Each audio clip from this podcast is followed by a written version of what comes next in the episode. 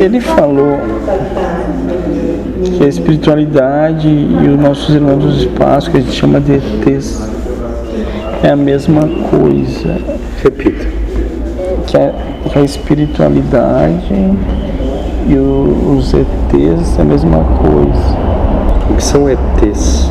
É, seres do espaço, seres de outros mundos, que a gente fala em naves que fazem aparições, não sei o que. Eles vêm de planos paralelos, eles conseguem mudar de plano, mudando vibração, padrão vibratório, ou eles já estão aqui, estão escondidos, ou essas questões de quem tem clarividência vê eles, não vê. Então seriam densidades de matéria diferente, físico, espiritual, ou encarnado, desencarnado, seres do espaço.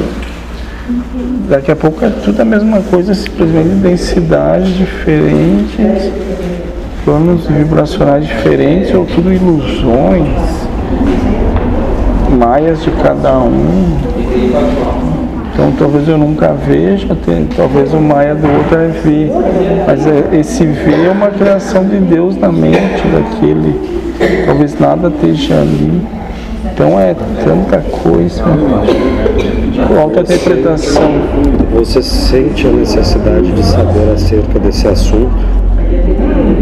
Você sente a vontade de saber acerca desse assunto? Se sente, você desligue o gravador e eu vou falar. thank